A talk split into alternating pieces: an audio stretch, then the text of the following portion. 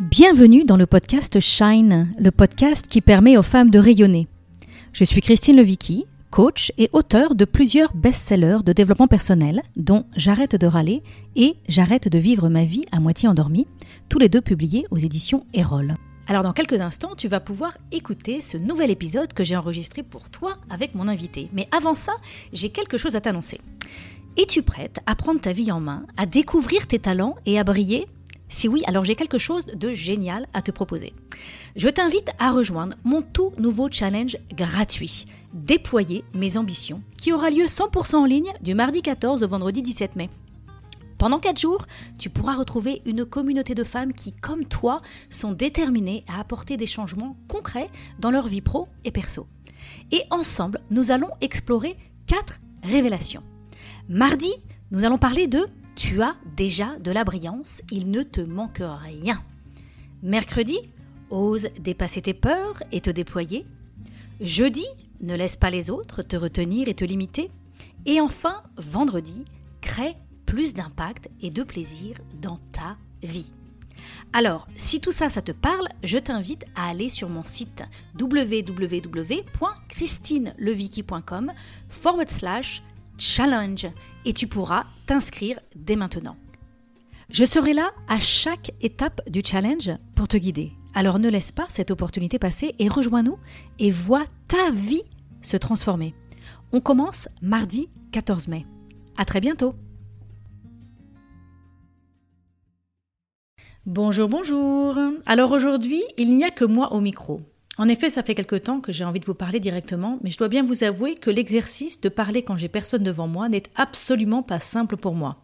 Autant je n'ai aucun problème à parler devant un théâtre de 500 personnes, je suis aussi très à l'aise quand je parle avec les invités que je reçois au micro de ce podcast, autant parler seul devant mon micro ou ma caméra me semble parfois inhumain. C'est très dur pour moi de faire sortir mes idées quand je n'ai personne en face de moi. Et comme je vis à Los Angeles, à 10 000 km de la majorité d'entre vous, et que donc les occasions sont assez rares et vraiment très précieuses pour vous rencontrer en présentiel, alors je choisis de sortir de ma zone de confort pour entrer en lien avec vous grâce à ce podcast notamment. Vous pouvez aussi, si vous voulez me retrouver et voir les reels que j'enregistre de temps en temps, vous pouvez me retrouver sur mon compte Instagram Christine Vicky. Je vous invite à me dire s'il y a des sujets qui vous intéressent plus que d'autres. Et puis s'il vous plaît, commentez, envoyez-moi des messages, partagez. Montrez-moi que vous êtes là. Alors aujourd'hui, pour cet épisode en solo, j'ai envie de vous parler du manque de confiance en soi. Alors on est toutes passées par là. Vous savez ce moment où on doute de nous-mêmes, de notre capacité à faire quelque chose. Qu'il s'agisse de faire une présentation au boulot, d'aller à un premier rendez-vous ou simplement de se lancer.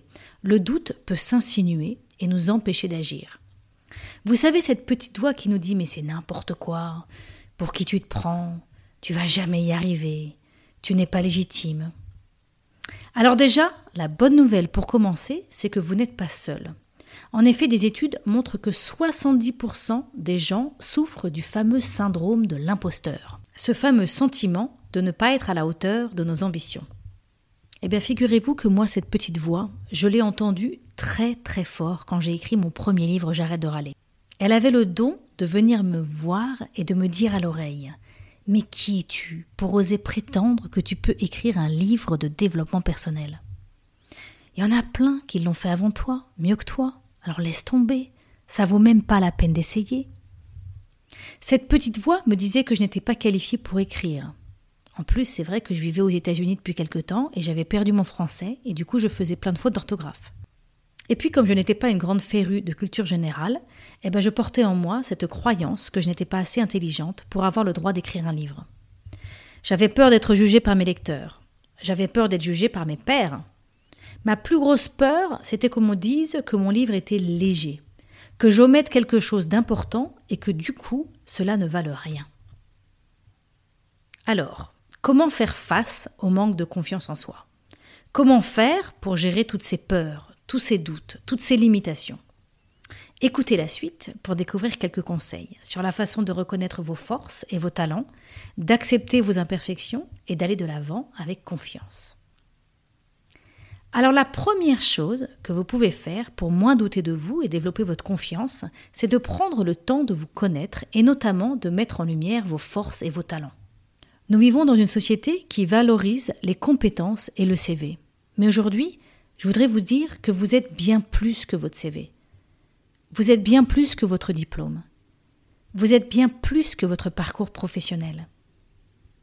Vous avez été mis sur cette terre avec des forces et des talents uniques, mais la grande majorité d'entre vous n'en avez pas conscience. Vous mettez votre attention sur vos failles, vos imperfections, vos faiblesses, toutes ces choses qui sont difficiles pour vous. Pour moi, par exemple, c'était mon manque de culture générale, ou écrire sans faire de faute de français. Et du coup, vous avez perdu de vue vos forces. Pour moi, c'était ma capacité à formuler mes idées de manière claire et inspirante, et ma force empathique qui me permet de toucher mes lecteurs. Alors vous pouvez passer votre vie à vous saboter à cause de vos failles ou de vos faiblesses. Ou bien, vous pouvez choisir de mettre en lumière vos forces et de concentrer votre énergie et votre attention à les activer pleinement. Et si besoin, vous pouvez vous organiser pour avoir de l'aide, pour moi, par exemple, ça a été nécessaire d'avoir une éditrice pour relire mon manuscrit, parce qu'il n'était pas question de publier un livre bourré de fautes. Ce que je voudrais vous dire aujourd'hui, c'est que c'est vraiment puissant de savoir ce qu'on ne sait pas faire. Et alors là, du coup, bah, soit on se débrouille pour ne pas avoir besoin de le faire, ou alors on demande de l'aide pour le faire. Dans mon cas, comme je vous le disais tout à l'heure, il n'était pas possible de publier un livre bourré de fautes d'orthographe. Mais sur un autre sujet, je suis aussi incapable de faire des présentations PowerPoint. Et du coup, quand je suis sur scène, j'en ai jamais. Et parfois, je suis la seule conférencière à ne pas en avoir. Mais je suis OK avec ça. Faire des présentations PowerPoint, faire des slides, ce n'est pas ma force. Ce n'est pas mon talent. Alors je ne le fais pas. Alors vous allez me dire, comment je fais pour reconnaître mes points forts et mes talents? Pour commencer, vous pouvez vous poser les questions suivantes. Dans quel domaine les gens vous demandent-ils toujours de l'aide? Sur quoi les gens vous complimentent-ils? Qu'est-ce qui vous vient facilement et qui pose problème aux autres? Dans quelle situation perdez-vous la notion du temps qui passe? Qu'est-ce qui vous passionne? Figurez-vous que la nature est bien faite, et vos talents sont souvent des choses faciles qui vous apportent de la satisfaction et de la joie quand vous les utilisez. Le problème, c'est que souvent, on prend nos talents pour acquis. Comme c'est facile, on ne leur accorde pas de valeur. Quand les autres les pointent du doigt et nous remercient, nous ne recevons pas le compliment et nous répondons Ah, laisse tomber, c'était rien. Eh bien, moi, je suis là pour vous dire que non. Ce qui est facile pour vous, c'est pas rien. Ce qui est facile pour vous, ce sont vos forces, ce sont vos talents. Alors aujourd'hui, je voudrais vous inviter à prendre le temps de chercher à répondre aux questions que je vous ai énoncées précédemment. Et vous verrez que petit à petit, vous apprendrez à vous voir sous un jour plus positif. Et vous constaterez à quel point vous avez de la valeur à offrir. Et une fois que vous connaissez vos forces et vos talents, il est important de les utiliser à votre avantage. Et pour ça, il y a deux façons de le faire.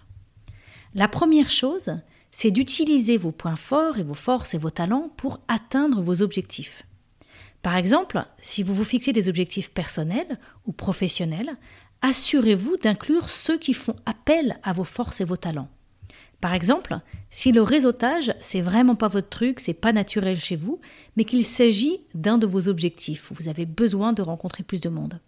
Alors peut-être que ça peut être intéressant pour vous d'envisager de participer à des événements qui portent sur des sujets qui vous passionnent. Du coup, ce sera beaucoup plus facile et plus agréable d'entamer des conversations et d'établir une relation avec les personnes qui seront présentes. La deuxième chose que vous pouvez faire, c'est d'utiliser vos points forts pour aider les autres. L'une des meilleures façons de renforcer votre confiance, c'est d'aider les autres. Lorsqu'on utilise nos talents et nos forces pour aider les autres, non seulement on se sent bien, mais en plus, nous nous voyons aussi sous un jour plus positif. Et puis qui sait, vous pourriez même inspirer quelqu'un d'autre qui est confronté à ses propres peurs et ses doutes. Alors on vient de parler de vos forces, mais aussi de vos faiblesses et imperfections. Mais comment accepter vos imperfections? D'abord, je voudrais commencer par vous dire que c'est normal d'être imparfaite. Nous le sommes toutes. Et plus vite nous l'acceptons, plus vite nous pourrons nous débarrasser du doute et nous concentrer sur le meilleur de nous-mêmes. Alors voici quelques exemples de ce que l'imperfection peut vous empêcher de faire. L'imperfection peut vous empêcher d'avoir peur de faire des erreurs. Faire des erreurs, ça fait partie de l'être humain. C'est en faisant des erreurs que nous apprenons. Et donc si la peur de faire des erreurs vous empêche de prendre des risques ou d'essayer de nouvelles choses, Rappelez-vous bien que tout le monde en fait et qu'il n'y a pas à en avoir honte. Les erreurs sont un élément essentiel de la croissance, tant sur le plan pro que perso. Alors plus vite vous ferez des erreurs, plus vite vous apprendrez. La deuxième chose, c'est d'avoir des attentes irréalistes pour vous-même. On s'impose souvent des attentes plus élevées que celles que nous voudrions imposer aux autres, et ça, c'est pas juste. Alors accordez-vous une pause de temps en temps, et lâchez-vous un peu la grappe. Après tout, personne n'est parfait. Acceptez que c'est impossible d'être toujours dans la performance. Parfois, avancer dans la vie prend du temps, et parfois, c'est pas linéaire. On a des hauts et des bas, et au final, la vie est avant tout un cycle. Alors moi, je suis clairement une femme qui aime me fixer des objectifs. Je me fixe des objectifs tous les ans et je les revisite régulièrement. D'ailleurs, dans mon livre Wake Up, je vous transmets le process que j'utilise pour faire ça. Et pourtant, parfois, certains objectifs que je me suis fixés n'avancent pas. Parfois, je stagne. Parfois, j'y arrive pas. Et j'ai appris à l'accepter. Alors c'est dur parce que je suis une femme d'ambition et j'aime être au top de mon potentiel. Mais la vérité, c'est que souvent j'y suis pas. Souvent, je dois faire le constat que certaines choses ne se font pas. Et en fait, c'est OK. Parfois, j'ai besoin de plus de temps. Parfois, j'ai besoin d'accepter de ne pas pouvoir tout faire. Ce qui compte, c'est que de manière globale, je me sente en mouvement. Ce qui compte, c'est que de manière générale, je me sente satisfaite de ma vie. Alors, pour conclure cet épisode, je voudrais vous dire que si vous doutez de vous, sachez que vous n'êtes pas la seule. Je voudrais vous rappeler que la plupart des gens ressentent cela à un moment ou à un autre de leur vie. Et que l'important, c'est d'aller de l'avant malgré ce sentiment. Et vous pourrez faire cela en reconnaissant vos forces et en acceptant vos imperfections et en utilisant les deux à votre avantage.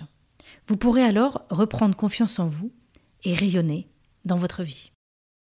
Si tu aimes ce podcast et que tu veux m'encourager à continuer, je t'invite à mettre 5 étoiles à partir de ton téléphone sur Apple Podcast ou sur ta plateforme préférée.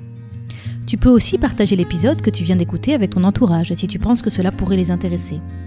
Et si tu as envie d'aller plus loin, je t'invite à t'inscrire à la newsletter Shine sur mon site christinelevicky.com forward slash inscription. Tu pourras recevoir mes meilleurs conseils pour prendre le pouvoir sur ta vie et rayonner. En attendant, je te dis à bientôt pour un nouvel épisode.